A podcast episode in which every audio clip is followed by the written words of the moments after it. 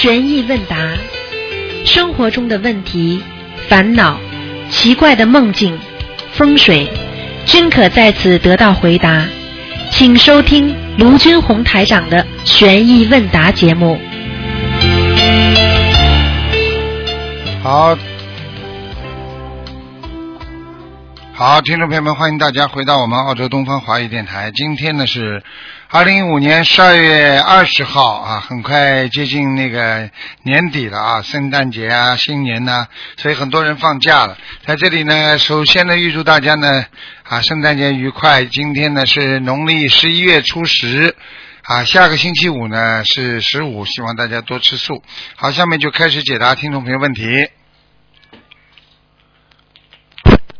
喂，你好，你好，师傅好。你好，师傅，哎哎，师傅，感恩师傅。啊师傅，我问几个问题啊，啊，您稍等。呃，啊，请问师傅，念经消除渡人背的业，和念经消除自己本身的业障，还有替人家念小房子背的业障，这三种业障有什么不同吗？帮人家背业，要看的。你如果去救人，帮人家背的业，我曾经讲过，很快就会消掉，因为菩萨会帮你的。自己有的业，你想消就比较难，听得懂吗？因为你不是为众生的，是为自己的，这个业就比较难消。帮人家去背，去帮人家消，当时会觉得有点累，但是菩萨接下来会给你给你更多的加持，听不懂啊？哦，明白了，师傅。举个那就是说举个简单例子啊，过去雷锋啊，帮助别人的时候没人帮他的，对不对啊？嗯后来雷锋被事迹被被曝光出来之后，啊，大家都喜欢他，大家都学着他去做，帮助雷锋做好事的人不就越来越多了吗？他的能量不就越来越大了吗？明白了吗？嗯，啊，明白了，师傅。嗯，第二个问题是，呃，师傅，有的人他在天上有自己的师傅，那么这个师傅，呃，是不是是菩萨呀，还是护法神呢？那什么方法能够知道自己的护法神是属于哪个道的呀？一个人啊，一生会有很多的师傅，听得懂吗？并不是说嗯你有你有一个师傅就不能有其他师傅了，但是要看你有一个好师傅的话，你当然不要其他师傅了。你如果没有好师傅的话，你你以后当然会希望找个更好的师傅了，这很简单啊。你小学里是不是你一个人一生有很多老师啊？小学里的老师、中学里的老师、大学里的老师，是不是老师啊？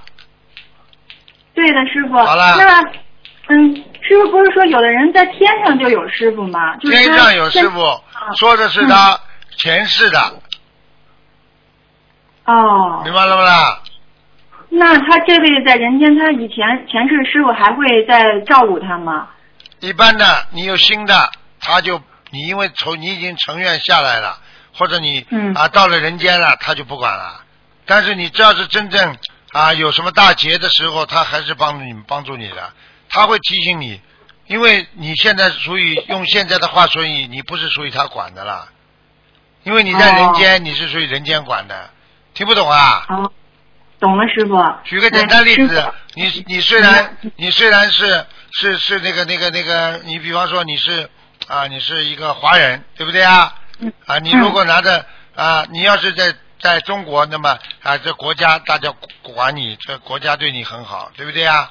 那么你、嗯你是华人，你是中国人，你跑到国外去，那你要尊重国国外的法律了吧？嗯现在现在明白了吧？你本来在天上，天上有天上有人照顾你的嘛，那你现在嗯到了人间，当然人家也有人照顾你啊，这还不懂啊？嗯嗯你今天在农村啊，你考上大学了，到了城里了，啊，爸，农村的爸爸妈妈不能照顾你了，你到城里去啊，有一个啊长辈照顾你，那不就是你的师傅吗？不一样道理啊。嗯，嗯，好了。明白了，师傅。啊，师傅是不是自己的护法神？呃，有的是六道之内的，有的是超脱六道的呀？护法神当然了，护法神这个范围氛围就比较大了。呃，如果你说超脱六道的那种，这个这个这种神很厉害了，他就是属于菩萨的，听得懂不啦？他这种护法是属于菩萨护法啊，不是说啊像像像像像很多地府啊那种神啊，他这种护法，护法有大有小的呀，有高有低的呀。这个这个就是哦回答你一个问题，就是说你不要以为啊这个神啊保护你都是很厉害的，明白了吗？哦好了，嗯，明白了，师傅。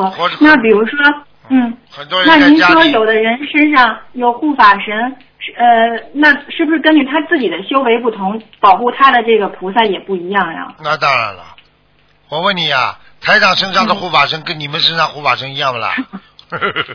一定不一样 这还不懂啊？很多问题你想一想不就知道了？啊，那观世音菩萨身上的护法神，呃，那能跟台长身上护法神一样啊？啊，对不对啊？那那是呃，那师傅，如果我们想要有这种更更高级的菩萨保佑我们，是不是我们呃也也可以通过自己努力，然后会有菩萨指派一个护法神保护我们呢？不可能的，要根据你自己修到一定的地位的呀。这个不懂啊，就是比方说你现在是一个，你是一个首长的话，你当然就有护法了，就是那个高级的人就保护你了，而且你进接触的人都是高级的呀，对不对呀？哦，你是个县长，那至少县县里边的高级的人都跟你好。那你说你是一个普通的农民，那那你说哪来的护法啊？现在听不懂啊？那师傅，我们修到什么程度就知道自己够了一个上一个台阶的级别啊？修到什么程度啊？修到不吵不闹，不跟人家争，不跟人家闹，修到自己啊完全能够超脱，无所谓了。修到你自己嗯心胸特别开阔，你周围朋友多了，都是你的护法。你今天哦心胸狭窄，跟这个闹，跟这个争，跟这个吵，你说你谁谁是你护法啊？嗯，一个明白了，一个人一个人能够无限的忍耐，你这个人就拥有朋友了，这还不懂啊？嗯，明白了，师傅。嗯嗯，下一个问题，师傅，当我们被不好的气场冲到的时候，或者别人的业障就是沾染到我们，我们会感感觉到烦躁，然后情绪低落，甚至发脾气。请问师傅，呃，通过什么样的方式能够马上摆脱这种不好的气场、这种笼罩的氛围啊？很简单，自己调节呀。师傅不开心，嗯我只我只要一两分钟我就能调节好了，啊，我甚至不要你两分钟，我只要几秒钟我就调节了。这是你的心态，你的心胸啊！你们要记住啊，啊，心胸大的人，再大的事情进入你的心心里也变成小事了；啊，心胸小的人，再再小的事情到了你心中也变成大事了。这还不懂啊？哦，明白了，师傅。好好学了，师傅告诉你有无穷的智慧啊，好好教你们的，拼命的要教你们又不听。很多人现在很有智慧的，经常听师傅星期五和星期六的那个、那个、那个、那个权益问答的节目，他们增长智识智智商快的不得了，智慧啊！你让小孩子听，那小孩子都跟你说以后不得了的，明白了吗？嗯。嗯，明白了，师傅。师傅，您是不是就是说，比如说对方气场不好，有时候我们悲业是我们自己沾染到的，就是我们自己没有马上放下想开，啊，对呀、然后你去救人，哦救完人之后，你把他背回来了呀。哦，明白没了，讲过啊，我曾经跟你讲过，讲过一个一个故事，一个老和尚和小和尚过河，对不对啊？嗯嗯。嗯后来人家看了个老师傅，还有一个女女女士说：“来，师傅，我帮你背过去吧。”老师傅把他嗯背过去，背过去之后，小和尚在边上挨着，嘿嘿嘿嘿。过这个老师傅说：“ 你干嘛？”嘿嘿，师傅啊，嗯今天这个女的背你的。老师傅说了，老和尚说了啊，我已经放下了，人家把我放下，我也放下，你倒背上了。嗯，啊对不对啊明白了，师傅。啊就这个道理啊嗯，他是我们自己惹的，其实是啊。就是这样的，就是这样。嗯嗯，师傅有一个同修，他念经，呃，然后梦见他的手能收到伸到头里面，他头里面什么都没有。请问师傅，是不是说明他念经念的好，念空了呀？他梦见他念经什么？他念梦见他的手伸到他的脑子里头头里面，啊，但是他头里面什么都没有，空空的。嗯，这个啊，嗯如果脑子里空空的念经，那就说明他已经一定的境界了，色即是空了。嗯。哎，好了。嗯。嗯哦，好的，师傅。嗯，师傅，下一个问题是，呃，同修以前听一位老法师讲经说，过去、未来、现在同时存在，他一直没明白。后来有一天念经，呃，可能是菩萨点化，呃，请师傅指点一下，他这样想对不对？就是说，现在的一切都是过去的果报，现在的所有的作为都是未来的因缘，所以现在所做的一切可以同时改变过去的业障和未来的果报，所以每分每秒都会因为我们现在的起心动念和所作所为影响过去和未来。请师傅开始这样想对吗？嗯这百分之六十是对的，啊，那师傅再往深里开示一下好吗？很简单啦。一个人的一一个人目前所受的事情离得开过去，离得开将来的，听不懂啊？举个简单例子好吧？台长喜欢嗯举例子跟你们讲，你们听不懂啊？是你生个孩子怎么生出来的？是因为你嗯结婚了，是因为你嗯怀孕了，对不对呀？那是过去的事情，对不对呀？跟过去有联系吗？当然有啊嗯，没有过去你嗯怎么会生呢？那么现在现实当中你生孩子了，对不对啊？那嗯孩子以后的成长对你有没有影响啦？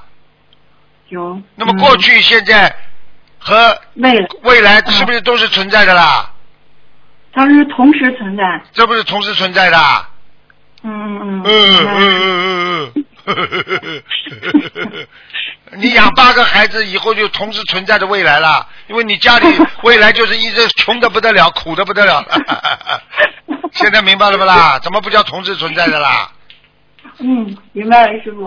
嗯，你们现在跟着师傅学习，学了心灵法门，你们学的好了，你们未来不就好了吗？不就未来也存在了吗？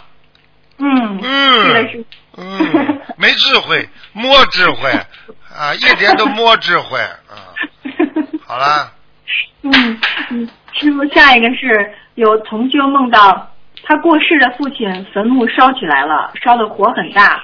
然后呢，这个做梦的人啊，就看见张三去了坟墓里，然后一会儿火灭了，张三从坟墓里出来了。同修惊讶的说：“你没有被烧死啊？”张三说：“我怎么会烧死呢？我是金刚不坏佛，烧不死的。”啊，这个张三也是同修，请问师傅这是什么意思？这很简单啦，就是坟墓实际上代表什么？墓穴，墓穴是代表一个鬼，他他长生之地，明白了吗？他的嗯家，就这么简单。那么这个鬼啊不太平，在下面受惩罚了。嗯那么现在这个他的一个好朋友帮他去消业啊，火灭了，哦火灭了不就帮他消业了吗？就这么简单了。哦。还哦。那哦张三说他是金刚不坏佛，烧不死，这是说他修为很高吗？说他是过去，他可能是金刚不坏佛投胎到人间来救人的，也是有可能的。哦哦哦哦，明白了，师傅。哦哦 哦哦哦好师傅，您说，呃，这还还有问题，师傅，嗯、师傅，您说人间的一切都是幻象，那么请问师傅，如果在天道、六道里面很高的天，还有轨道，这些是否是否都可以说是幻象呢？在人间是幻象，真正的你到了天上之后，他就是把这个幻象变成真，也就是说变成实实实在在的像了，明白了吗？我举个简单例子，你做梦的时候，你不是在梦中吗？嗯，你可以说是幻象不啦？当然可以啦，对不对？但是你如果梦一直不醒呢，一直做下去呢，你不是真实了吗？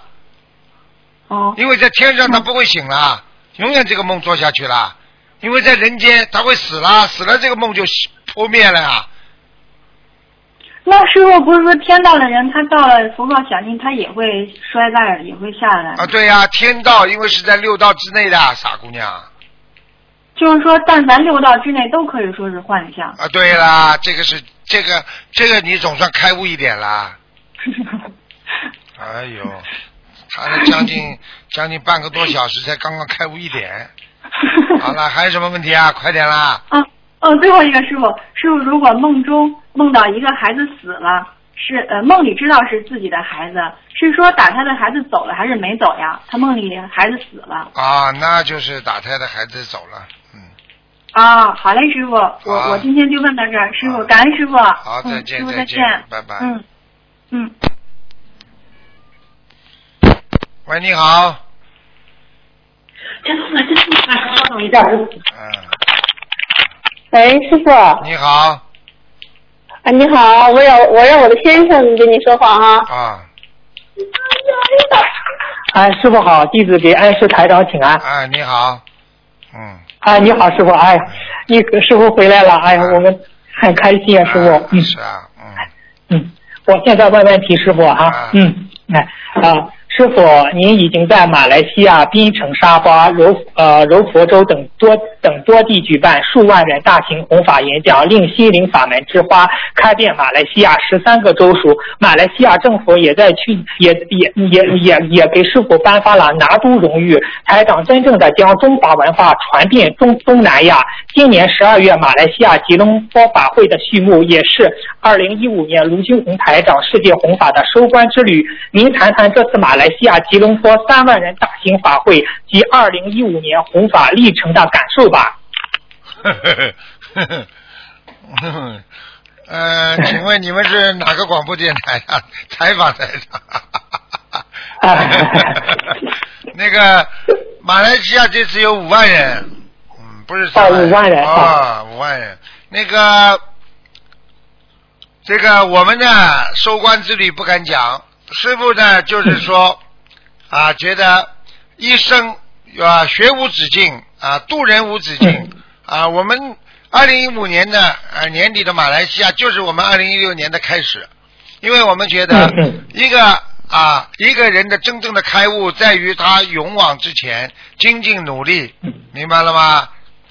一个人为什么不管在东南亚也好，在全世界也好，实际上心灵法门现在在全世界几十个国家，全部都是地区加起来有上百个呢。这个这个呃，这个是一个这个是一个非常非常好的一个弘弘扬中华文化和那个传啊传承那个佛教佛教精髓的一个好的一个一个我们说一个方法。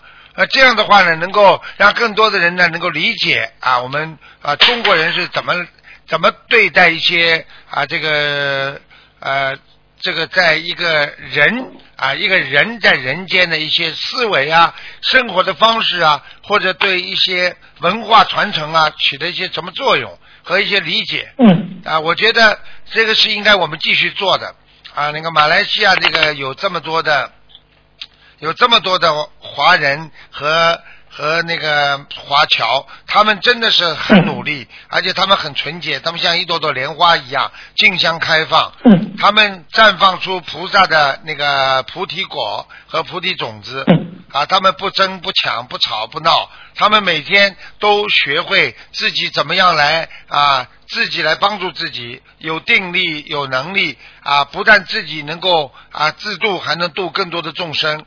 我觉得这就是人的啊本性和精神的一种升华，所以我希望能够借啊这个马来西亚这个年底的这个这么大的一个法会，能够创造出啊二零一六年能够度到更多的有缘众生啊，这是非常法喜的一件事情。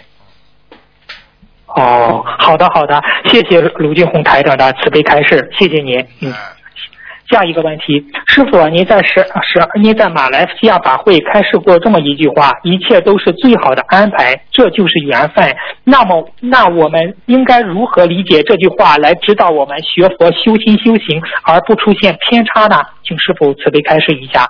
实际上，这一切都是最好的安排，就是说叫人不要去怨啊，不要去怨天怨地。其实这个世界上种什么啊，种什么种子开什么结什么果，对吧？撒什么种子开什么花。实际上这个事情，我们经常讲的就是说，这个世界上的一切啊，都是一个缘分。啊，今天你有这个缘分，你要珍惜。实际上，你珍惜了，这个缘分就成熟了；你不珍惜，这个缘分就不成熟。比方说，今天人家给你介绍一个朋友，你珍惜他了，嗯 你就是成为一个很好的朋友，你都不知道今后将来他能帮到你多少。如果你不珍惜，可能这个朋友就没了。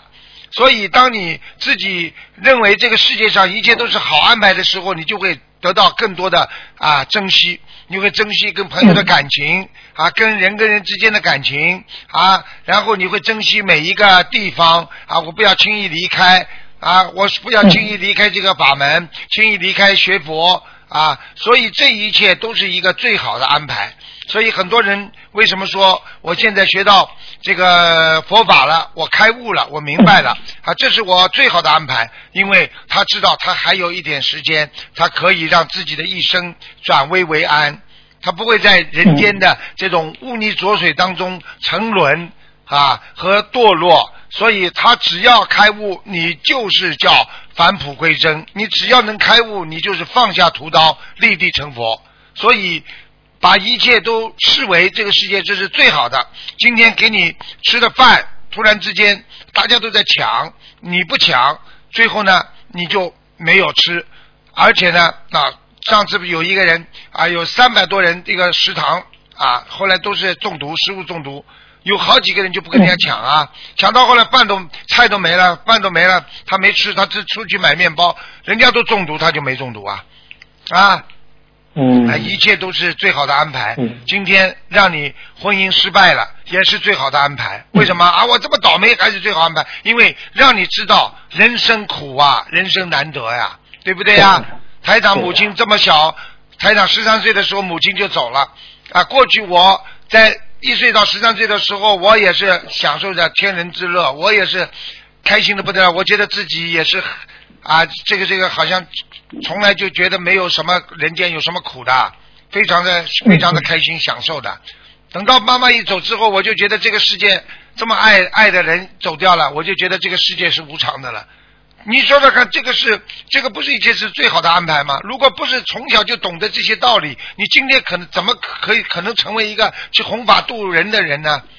对不对呀、对对对。当时如果哦人家跑过来一个人说啊，你妈妈死了，这是最好的安排，你可能要抽他，对不对呀、是是是。啊，但是你自己反过来想想，这不是最好安排吗？很多女的一辈子被这个老公抽啊、弄啊、抢啊、弄啊，就是就是在家里吃苦啊，她就忍耐忍耐，她一直想这是啊啊很苦的，这是也是个安排。结果到最后啊，老公跟她离婚了，她又说这是最好的安排。没想到她这么老实的一个人，这么好的人，就是因为她老公的一个边上的一个男朋友一直喜欢她，看上她。等她老公跟她一离婚之后，她就娶了她，他们就过上幸福生活。那难道不是这是最好的安排吗？哦，啊，明白了明白了。哎，谢谢师傅慈悲开示，谢谢您。嗯还有，我再举我再举我再举一个例子。很多人啊，哎去去，很多人去去找巫婆啊，走火入魔了。嗯，他如果不走火入魔，他会找到台长的啊是啊，对不对呀？他找了巫婆，好了，鬼上身了，他才知道，哎呀，卢台长救救我。那他找到台长之后，他不就是最好的安排了吗？是的，是的，真的是这样，真的是我自己如果今生不遇到台长，知不知道现在是什么样子，真的是这样。对不对啊？你不被人，你钱不掉过的话，你从来不知道怎么样当心点皮夹子的。啊，你你要不是动个小手术把你的难为拿掉，你还不知道人要吃开刀吃苦头呢。那不就这些是的是的一切都是最好的安排。呃，好，谢谢师傅，谢谢师傅慈悲开示。嗯，师傅，下一个问题，清华大学的校训是自强不息，厚德载物啊。师傅，您您开示一下吧。按佛法来说，呃，他们的他们的校训是什么？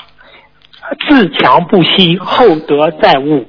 啊，厚德载物，厚德嗯厚厚厚就是后面的厚，德就是道德嗯道德的德。厚是厚道呃厚薄的厚，就是啊厚一个广一德德就道德的德。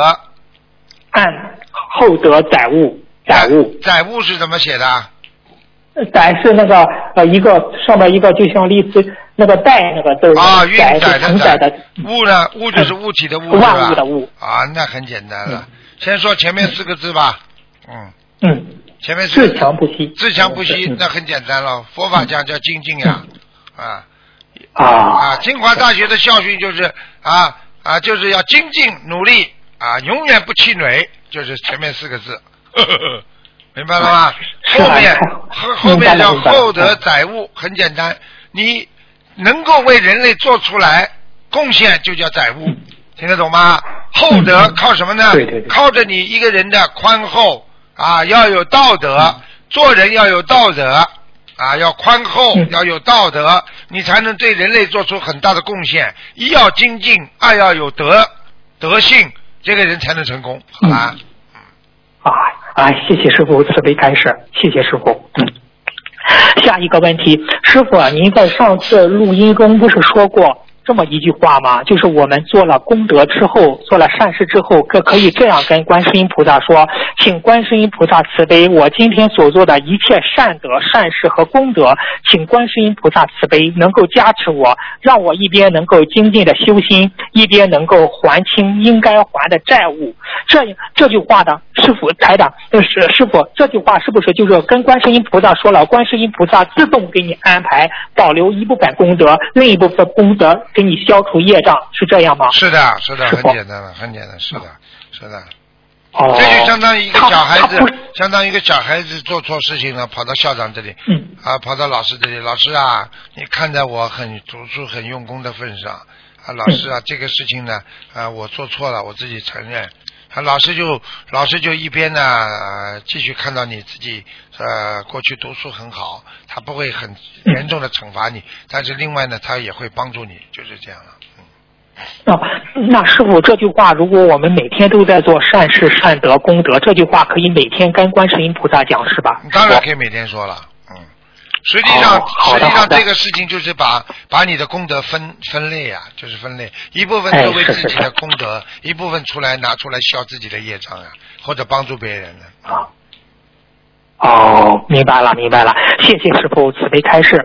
下一个问题，师傅啊，就是这次马来法会，您简单开示怎样知道自己被偷气了？请问师傅啊，在现实生活中，如果知道自己被偷气了，生活中短时间内又不能避免这跟这个人打交道，或者是离开这个环境，我们怎样防止自己被偷气呢？请师傅慈悲开示一下。最简单的方法就不要听他话，听得特别认真呀。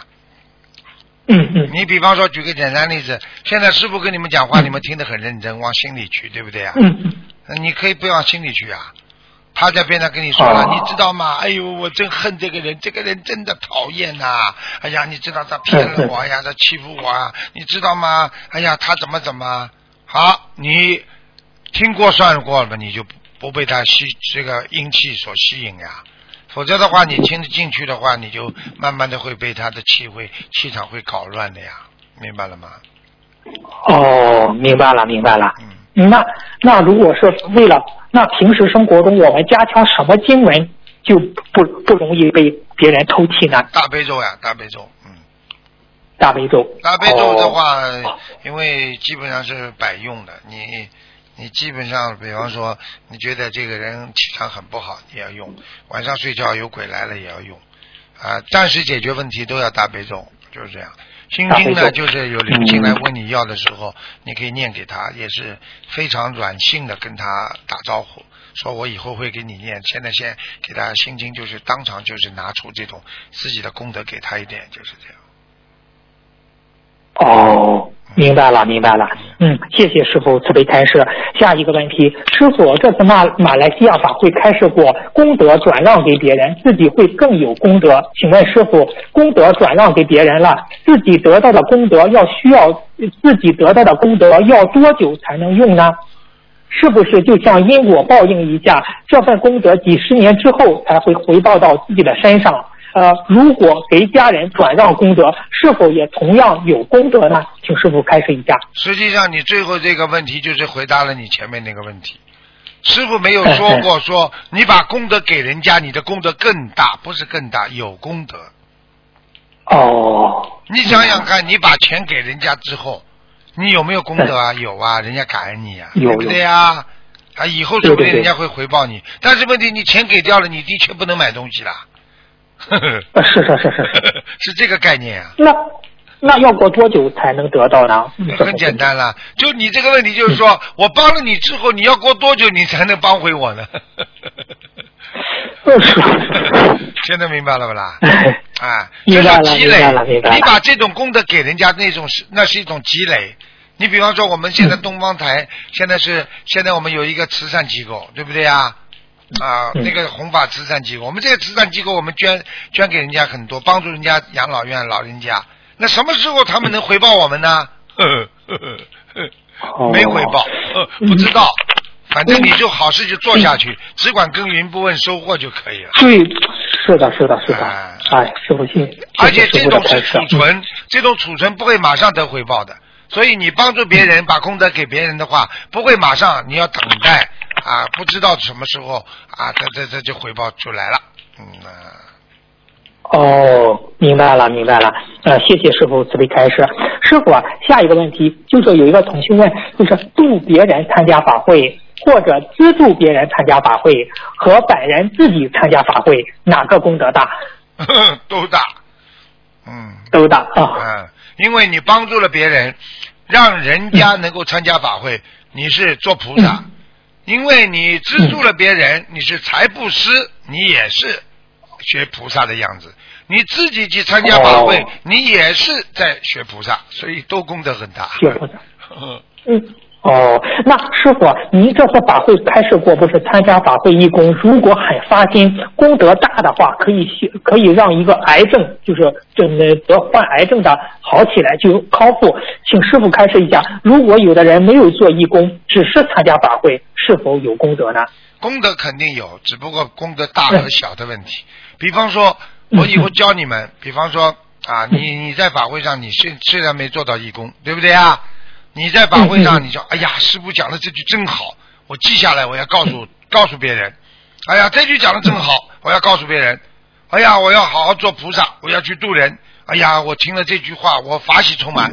你把这种话，你不断的在心里这么呃激荡啊，激荡自己啊，哦呦，功德大的不得了。就站在那里做义工的话，功德都不一定有他大。听得懂了吗？哦哎，明白了，明白了你。问题，你做义工的时候，你自己在做义工，你在帮人家盛饭呐、啊，帮人家推东西的时候，你心里要想，我这是学菩萨啊，我这是在啊，好好的要啊，把把人生改变，我要做菩萨啊，我这是让更多的人能够得到啊佛法。你不要以为你推一个放一个椅子做这种义工，你是没没有功德的。那你要把它跟功德挂起来，那你功德不就大了吗？哦嗯，明白了，明白了。啊，谢谢师傅慈悲开示，谢谢您，谢谢您。嗯，师傅啊，下一个问题啊，就是做功德可以消业，请问师傅，功德消业除了消除身上的业障块，也能消除灵性吗？做功德要消业，是吧？嗯。嗯，哎，对对对，做功德消业，灵性当然也一起消。你功德给了灵性，灵性拿到了，灵性走掉了。你功德给了，哦因为功德比那个实际上比你念小房子还厉害，功德已经是成型了，成块了。哦，成型成块的东西，比方说，我举个简单例子，好吧？你拿出来的钱，对不对啊？你拿出来的钱，那是小房子啊，你念了嗯给人家了，那你说你拿一块黄金出来呢，给他呢？啊，明白了，明白了，啊，明白了。是，那师傅啊，你看这个同修这样问，我觉得他的发多少书度多少人的功德可以抵消二十一张小房子呢？其实这样不能去参考，是这样吧对，？因为根据这个要看谁发的呀，那对不对呀？嗯嗯那你比方说，师傅今天我出去发一百本书，可能你们要放嗯发一一千本到一万本的。嗯，这个每个人的根基不一样的呀，对不对呀？根基不一样，哎。是是是，哎，哦，这个没有办法用数字，只能大概的、大概的。比方说，大概的你要嗯做了很多功德用心，可能啊也抵消不了你的念念小房子、念经的质量。所以很多的法门，他们主张的是做，他们不主张念经。嗯实际上，这都是这这是我我是你们自己知道就好了，我不讲的。有的呢法门呢嗯就只这样讲念经，不不不行的，不修行的，就修心修心的。有的法门呢就修心不修行的，啊修行不修心的，啊，所以所以我就不讲他们好坏了，你们自己心中知道就好了，对不对啊？啊，明白，对对对，明白明白。谢谢师傅慈悲开示。下一个问题，嗯，学佛修修行愿力很重要。是否在这次马来西亚法会上庄严的宣布自己的宏愿，要要让全世界有缘众生都念大悲咒心经，破迷开悟，离苦得乐？请师傅您简述一下自己在初学佛时呃初学佛时的愿力，又是如何一步步提升到现。又是如何一步步提升到现如今的大事大大宏愿呢？好，让我们更加的了解师傅，提升自己的愿力。嗯，好，这位记者，我现在告诉你啊，你现在变记者了。啊，经常要挖 挖台长的过去。台长现在告诉你说，我小的时候，刚刚学佛的时候啊，也是磕头，磕头念经呢，很小啊，我那个啊五六岁的时候，四岁左右我就开始磕头了，因为我们家的外婆是磕呃信佛的嘛，所以这样的话呢，就是从小呢学佛的时候呢，那时候不懂，就知道呢能够啊磕个头拜拜佛，能够心想事成啊，那个时候呢就想，哎呀要这个。啊，比方说读书好啦，考试顺利啦，还就求些这些事情。啊。随着你自己的这个智慧的增长，随着你修心不断的保持好、保护好你一个根基，不做坏事，菩萨会慢慢给你很多的，因为你的啊过去的过去生中的你的根基不一样嘛，所以菩萨给了你的智慧，给你的加持也不一样，所以很小就慢慢懂得，哎要帮助别人。所以我从小就有一个意念，就是我觉得好的东西要分享，啊，好的东西要告诉别人。我从来不小气，这方面大家都看得出来，我什么都讲的。你要看很多人做师傅，还自己的弟子徒弟他都不教的，所以人家说师是徒弟传徒弟，师傅传徒弟，一代一代一代传下去，传到后来把师傅的精华都传传传了没了。因为他不，他总是要保留一点的。每个师傅保留一点，每个师傅保留一点，到最后徒弟学到的东西都是砸砸碎了，他没有精华了，对不对呀？你看我教你们，我什么都不保留，你们问什么，我我知道的，只要我知道，我全部告诉你们。这个是好的东西啊，啊，对不对呀？啊，这是是是是。所以我我觉得我小的时候这根基很重要啊，善良，嗯嗯，啊啊，从小就知道啊，不能杀动物。啊，所以我从小连蚂蚁我都不踩的，啊，我看蚂蚁很可怜，啊，我我经常有时候啊，那个时候小嘛，趴在地板上看蚂蚁啊，在那里啊排个队跑路，我就觉得他们像人一样的，啊没有必要去啊伤害他们，啊，看见看见一个小小苍蝇飞在我的手上，我也不不动它，我就看着它，我就看它的前面两个爪子不停的在抓我的皮肤，啊。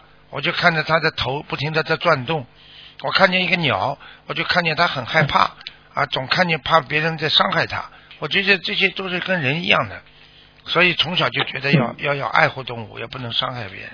所以这些实际上就是一个学佛的根基了，一个基础了。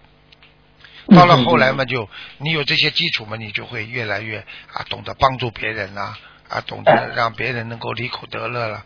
那随着境界的提高，那你自己本身也提高了很多了，明白了吗？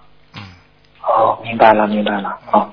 谢谢师傅慈悲开示，谢谢您。嗯，下一个问题啊，师傅啊，我们就是说，师傅啊，我们每天都要花六呃六七个小时时间睡眠，是否能在每天睡觉之前祈求，请大慈大悲观世音菩萨保佑我某某睡觉的时候可以休息身体，恢复精力，让我第二天精力充沛的学佛修行，更好的去救度有缘众生。这样说一下，是不是睡觉也有功德了？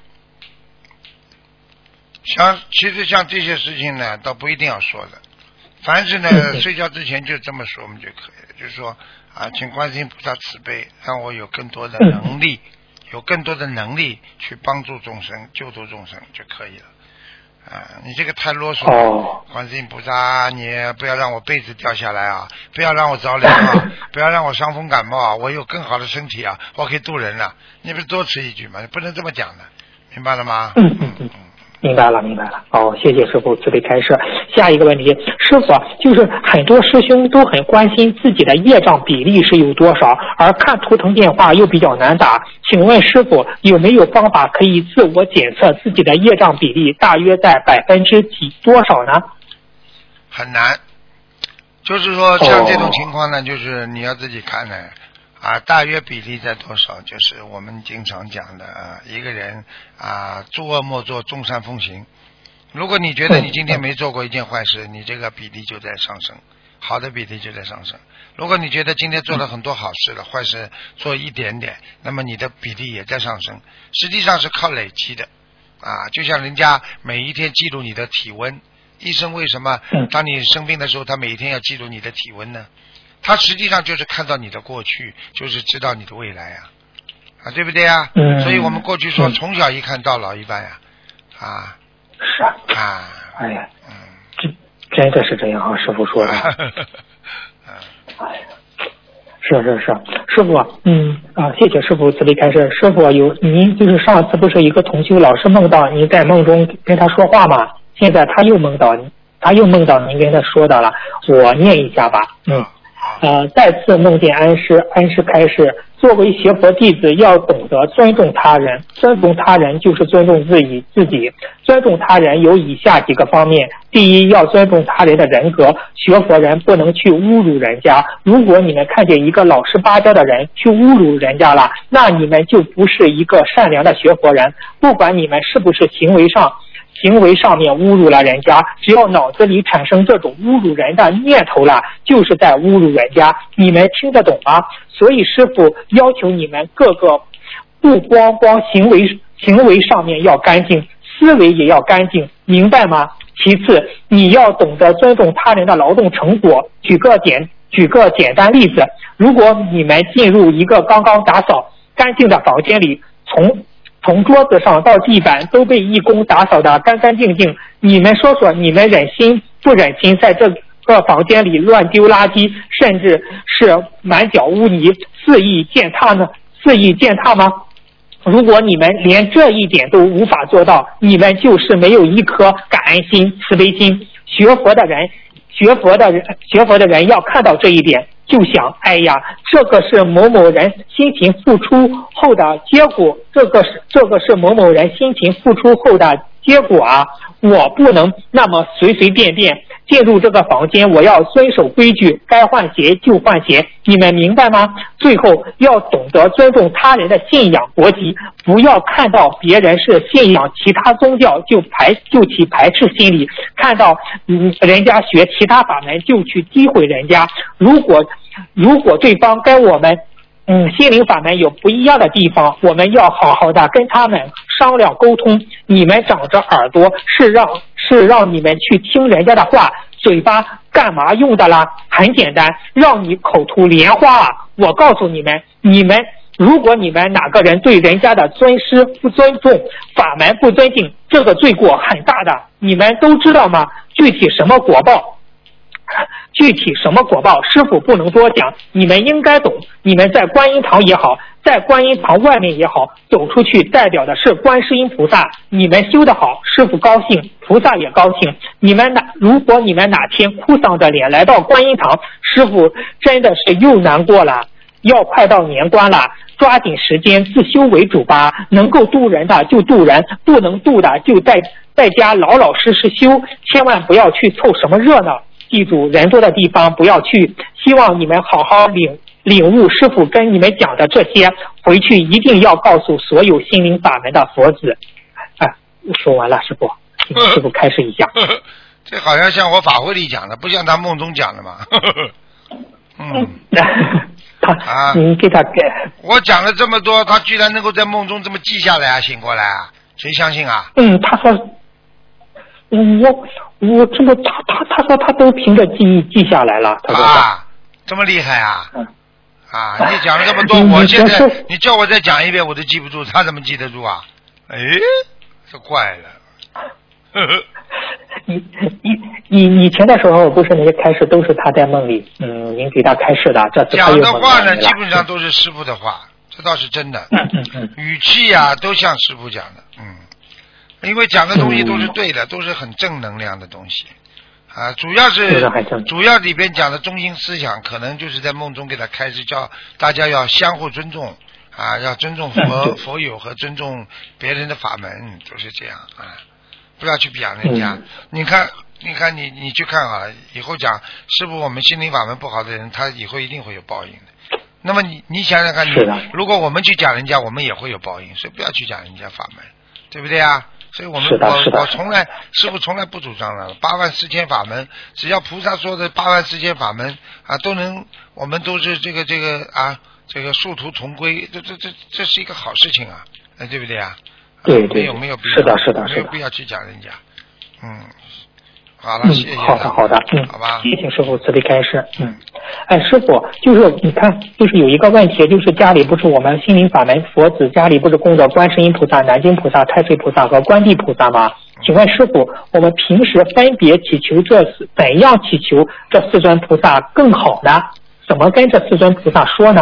嗯，磕头就可以磕头就可以。什么东西都跟观世音菩萨说，他们全知道。哦，你用不着讲很多，你就对着观世音菩萨讲就可以。你如果就对其他讲的话，你也可以啊、观世音菩萨求完之后，你可以啊、求那个啊、那个那个那个南京菩萨，请南京菩萨啊能够啊显化，多帮助我啊，在人间克服啊一切这种啊烦恼，呃。嗯啊，观地菩萨嘛，主要是说能够啊帮助我能够啊越越除啊消除自己的这种业障，能够把守戒律啊。那个如果如果那个太岁菩萨经常帮助你把守戒律的话啊，你就会碰到一些不好的事情，就不会去做了。嗯，如果经常跟南京菩萨啊心中想着他呢，你就会啊觉得做什么事情都比较顺利，这是真的。就是说，因为尤其跟人跟人打交道，啊，南京菩萨会他会教你很多。因为南京菩萨他在天上最高的位置，他实际上就是调节各宗教的，嗯。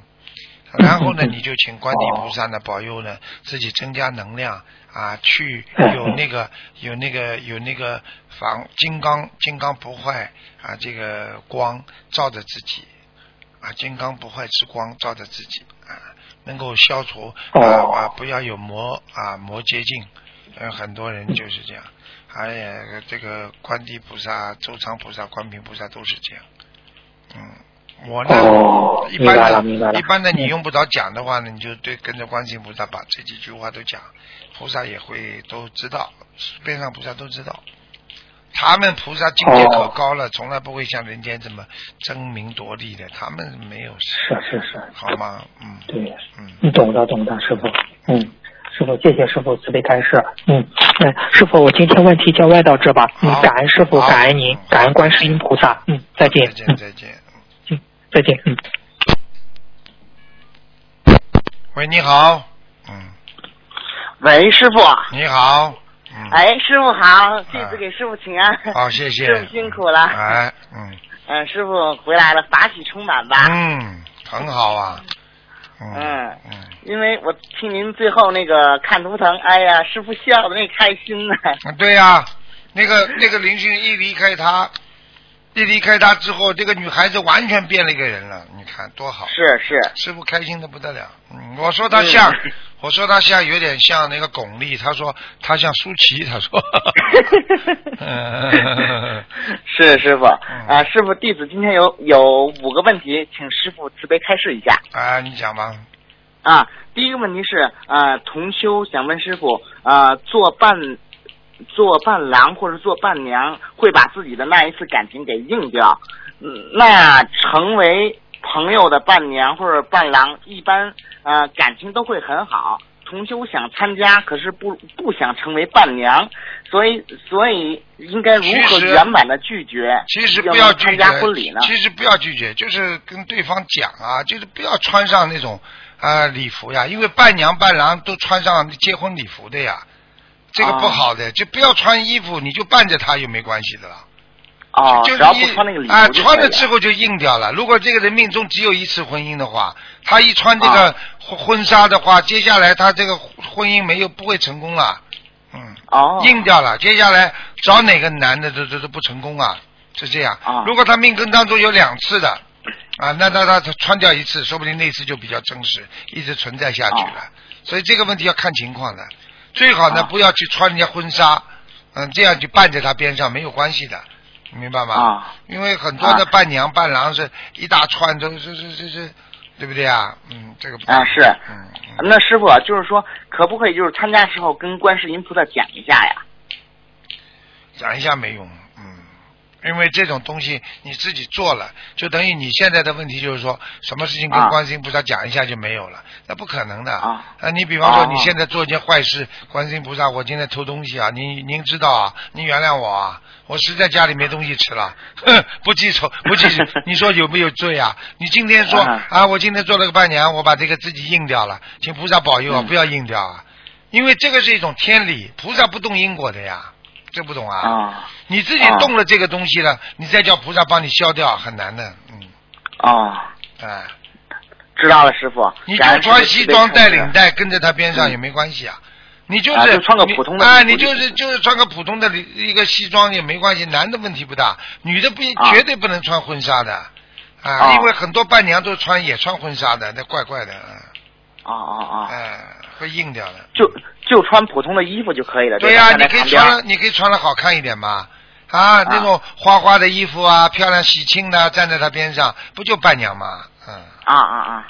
嗯知道了，师傅，知道了，师傅嗯，感恩师傅慈悲开示。嗯，啊，还有一个问题，师傅，就是说现在呢，小房子那个黄纸颜色不是有那个要求了吗？柠檬黄或是金黄。啊呃，以前用的黄的比较浅的发白的那种，或者是比较那个偏粉色的，现在呢不能用在小房子上面。对对那么请问师傅，呃，这些纸可不可以用在劝导声文或是改名声文上啊？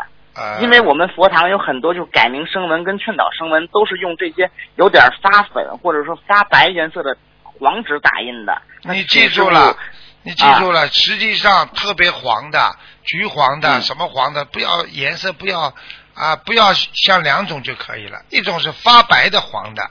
这个不要用，还有一种啊像你刚刚说已经粉红色了，这两种是不能用的，其他的都可以其他的黄的都可以。哦，好的。啊，是这样。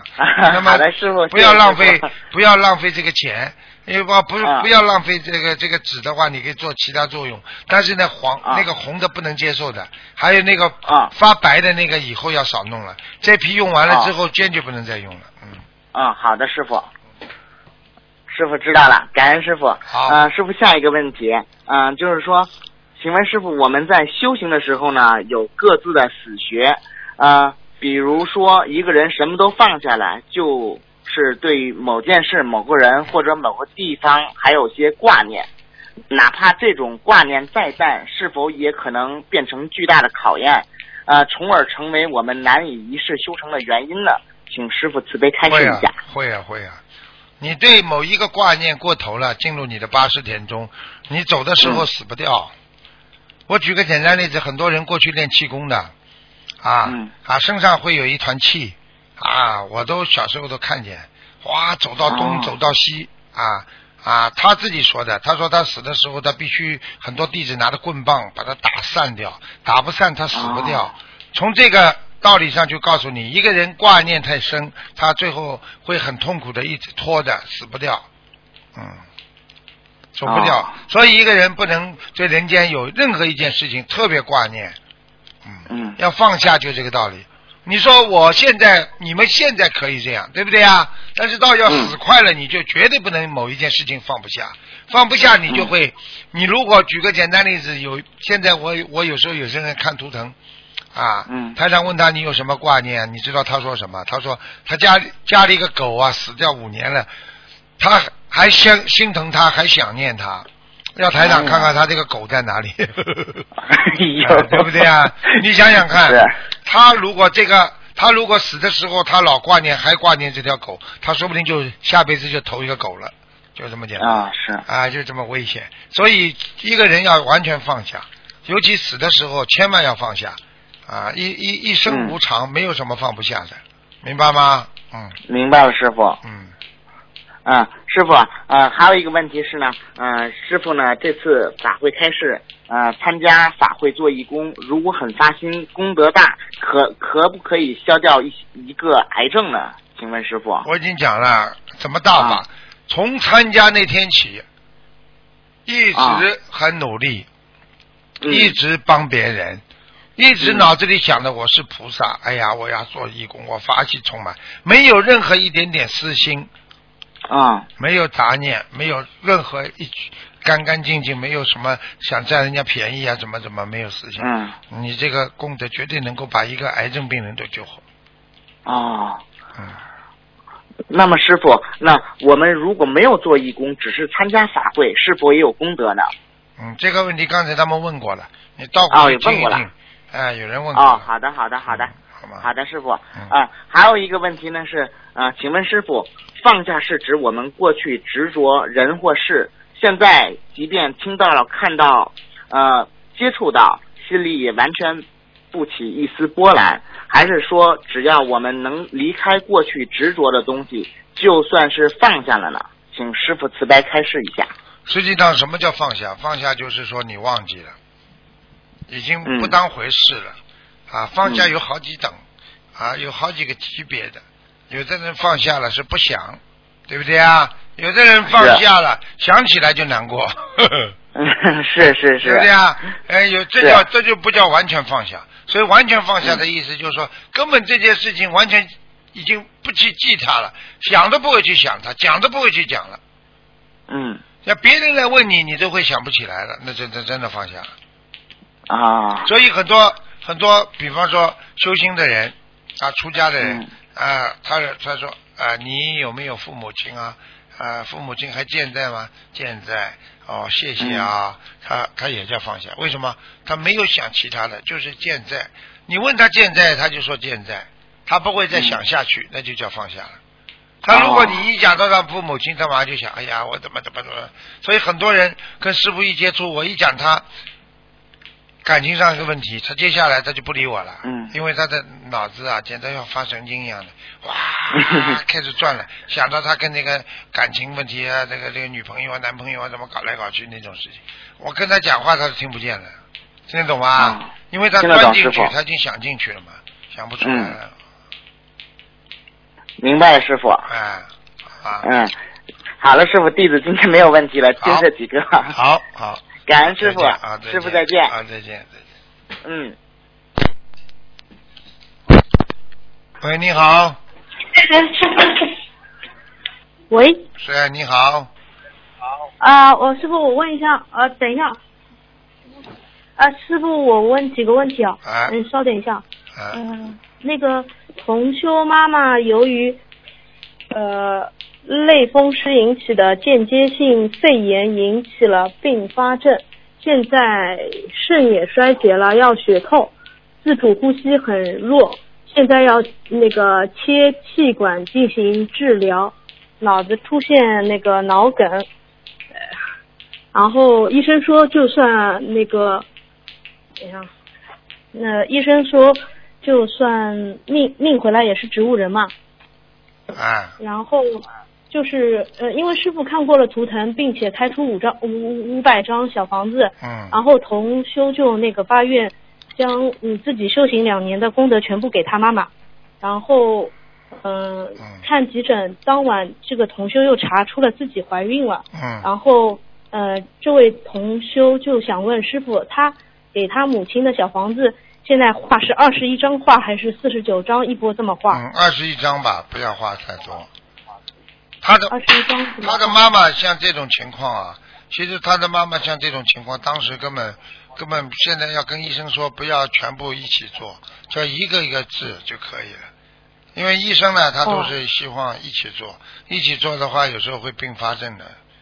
啊、我有些话我也不能讲，对吧？医务、嗯医疗失误和医务误诊的病人啊，那是多的数不胜数了，那在医学界都是承认的。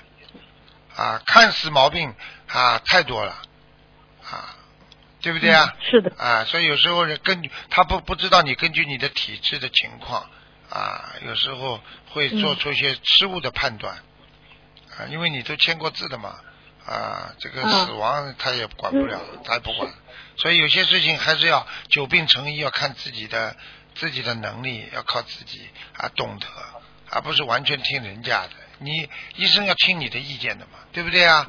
啊。听家属意见，听你的意见，你为什么没有一个正当的保护呢？没有正当的那个啊，能够啊提出这些意见呢？对不对？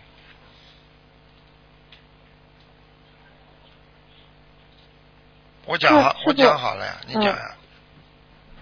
那师傅她现在怀孕了嘛？那呃怀孕的话，她自己的话就是呃就是嗯要注意些什么？呃会不会就是怀孕不是他妈了，就他自己，是不是啊？嗯，呃他妈妈生病，他现在又查出自己怀孕了，但是他要帮他妈妈画小房子嘛，他担心孩子没关系的。没关系的。这怀孕是他们家里现在菩萨给他慈悲，给应该给他们家来护法了。哦这孩子今后将将来非常好的，嗯嗯，哦，这样啊。嗯嗯。哦，好的好的，感恩师傅，感你恩师傅记住了，现在凡是现在凡是嗯我们同修啊，很多怀孕的，基本上很多菩萨都下来了，就根据不不同的果位，啊，明白了吗？现在天上基本上菩萨下来不知道多少了，啊。喂，嗯，好的好的。你怎么不讲话的啦师傅，感恩师傅。哎，呃，我我讲话你听到了吗？呃，师傅师傅，我在听。啊，讲啊，感恩师傅的，嗯，呃，师傅，那是还有一个问题啊，他是这样子的，他十二月三号设佛台的时候，由于山水画没有贴好脱落，导致观世音菩萨像倒在了地上。之后针对此事许愿，那个念一百零八遍礼佛，然后这样子可以吗？没关系的，这没关系，嗯，没关系的。哦，好的，感恩师傅。那他现在，嗯，他礼佛一天最多能念几遍啊？他孕妇。两遍不要超过三遍。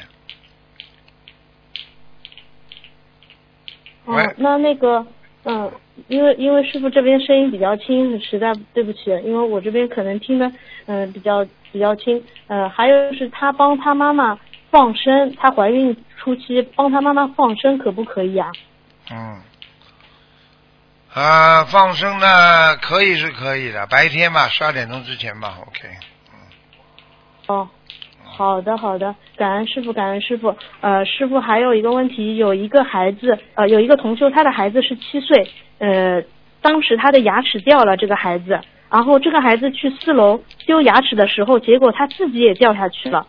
然后同修夫妻夫妻双修，他老家是云南的，比较偏云。这个孩子排行老二，是唯一的男孩，现在全家痛不欲生嘛。因为这个孩子出生的时候，从打小就喜欢放生，从他妈妈一三年接触心灵法门后，他五岁时不再吃荤食了，自己坚持吃素，所以同修，呃，到现在还接受不了孩子为什么会有这样的果报，请师傅能不能给他开示一下？嗯，很简单了，你告告诉他啊，告诉他，因为我们不知道未来，所以我们才感觉到现在痛苦。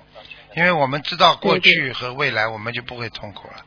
第一，嗯这孩子来到人间，虽然他很努力，虽然他懂得佛法，可能他就是来还命的，明白了吗？啊，我曾经讲过，有一个有一个中医在当地的，在农村的中医，我这故事讲给大家听过的呀，就是一种报应嘛。就是说，他这个老中医养了三个孩子，对不对啊？啊，一个嘛一个嘛瞎子了，一个嘛残疾了，一个嘛从小就是脑瘫的，对不对啊？嗯实际上天上呢，就是说这三个人本来是来要债的，要完债他们就走了。嗯啊，所以呢，他痛不欲生。实际上，菩萨还会给他孩子，像他这个孩子，下一个孩子更好啊，也有可能是这个孩子投胎都有的，所以这个根本用不着很难过的，因为这种都是来还债的啊。你对他再好，他对你再好，我可以告诉你，一个一个人要要要要被枪毙之前，他是好的不得了了，完全像个好孩子一样。嗯你明白我意思吗？啊。嗯就这个道理，你要跟他讲的啊，并不是说、啊，并不是说他现在到人间好的不得了，就说明他是个好人呢，明白吗？对对对是的是的，啊，就这样。嗯，感恩感恩师傅，啊感恩师傅，你你要叫他相信这个事实，你要叫他，你要叫他相信一个问题：这个世界种什么、好种种什么种子，一定长什么结什么果的，没有什么假的东西的。啊，这个世界是没有什么幸运不幸运的，一切都是最好的安排，天上安排的，嗯。明白了吗？嗯嗯好，明白明白，感恩师傅，感恩师傅。呃，那他这个孩子走了之后，因为他他也挺可怜的，公婆给他这个压力啊、抱怨，本来已经很痛了嘛，心心很痛了，然后公婆还要让他们再生个儿子，他就是心力很交瘁嘛。他现在许愿了五百张小房子，然后呃这样子可以吗？这样子给这个孩子，就是死掉的孩子，可以的，没问题。可以是吧？嗯你你很简单呀，你这个这个这个很简单道理啊，它这个这个这个就是以后啊、造成了造成了就是说跟公婆讲啊，这孩子可能没这个命来人间享福啊，我帮你再生嗯个不就好了，这很简单了。对不对啊？嗯那公婆公婆他妈搞不清楚，你叫他多听听台长节目吧，公婆了，啊明白吧？嗯啊，嗯，好吧，好好好，感恩师傅，感恩师傅。啊还有一个有问题，就是有个女同修，她的先生喝了酒要行夫妻之事，女同修不同意，她的先生当当天就一气之下把佛台砸了。目前女同修把佛台就是也撤了嘛，回娘家住了，每天就是以泪洗面。前段时间她梦见身上很多小白虫，请师傅开始针对这件事情，嗯，她应该怎么做？她现在就是他这个女同学就是。他这个女同学就叫不开悟，他自己这么开，他自己哎，他不开悟。你要想想呢，你的先生现在又没有学佛，又没有那么干净，又不懂，嗯，对对对对啊，对不对呀、你现在一下子这么你现在这样的话，你实际上就是动了这个，动了这个老公的哦因果了呀。他举个哦简单例子，一个老虎，它要吃肉，你不给它吃，它不咬死你啊？嗯，听不懂啊？那这个嗯你自己是是是明白了，但是你没有让他明白，你这叫业障啊！啊，嗯，是的，呃，你有本事你让他很多我们我们现在很多的佛友夫妻都不行啊，夫妻之事的，大家嗯干干净净做夫妻多好啊，他们开开心心的，对对不对啊？嗯那为什么呢？人家大家境界都高了。啊，对方没境界嗯高，你你一个人境界高，你不要出事啊嗯，傻姑娘，听懂吗？你有时候嗯你这这种事情，你只能只能自己随缘的，没办法的呀，因为你你谁叫你这个老公还没开悟啦？嗯，嗯，是。明白吗？是，哎，好明白。了，嗯，那现在这把佛台念解节奏呀，念解节奏。现在问题倒麻烦了。他一砸佛台的话，你他倒麻烦了啦。现在倒真的嗯。麻烦了，她以后要帮她老公要要宵夜了，不宵夜的话，她老公哦会生生生重病的啦。嗯，这个倒真的是个麻烦事了。所以这个就是说这，个这个业这个业障，这个业障不是她老公一个人造成的，是她是这个女同修有有业障的。哦，啊，你不是哦你不是因为你这个行为才造成了她去砸佛台的吗？啊对的对的，是的，啊，那你怎么没没业啊？不可以的嗯，啊，对不对啊？是，啊，你又没有办法解决，你就只能先随缘吧。本来就是夫妻嘛，也没办法一些事情，哎，啊是的对不，对啊？啊，嗯，是。那师傅他这样子佛台砸了礼佛应该念几遍啊？四十九，嗯，他现在啊他四十九遍，嗯。四十九遍啊。好我我的意思就是说，他非但非但砸了佛台，他有业，这个女同修有业，嗯而且还害害了师傅了。人家说你们你什么师傅啊？这么一弄，人家人家男的不要骂师傅的，嗯你不是害了师傅吗？对不对啊？你这种事情你不能哎呃不能太硬性来做的，很多事情都要嗯都要都要自己懂得怎么样啊随缘吧，就是这个事情啊，嗯，明白了吗？明白明白。嗯，嗯，好的好的，感恩感恩师傅，感恩师傅。然后就是现在他嗯，他他现在那姐姐咒每天帮他先生念几遍啊？四十九还是一百零八？姐姐咒啊，嗯嗯，嗯，姐姐咒嘛至少一百零八遍，嗯。一百啊。她的老公会后悔的，她老公会后悔的，嗯，她老公自己也是不是太坏的人，只不过那天喝醉酒了呀，所以一个男人喝醉酒就动就会出大事的呀，嗯，所以嗯。佛陀里边啊就叫我们就是说五戒里边要戒一个就是戒酒呀，嗯。嗯。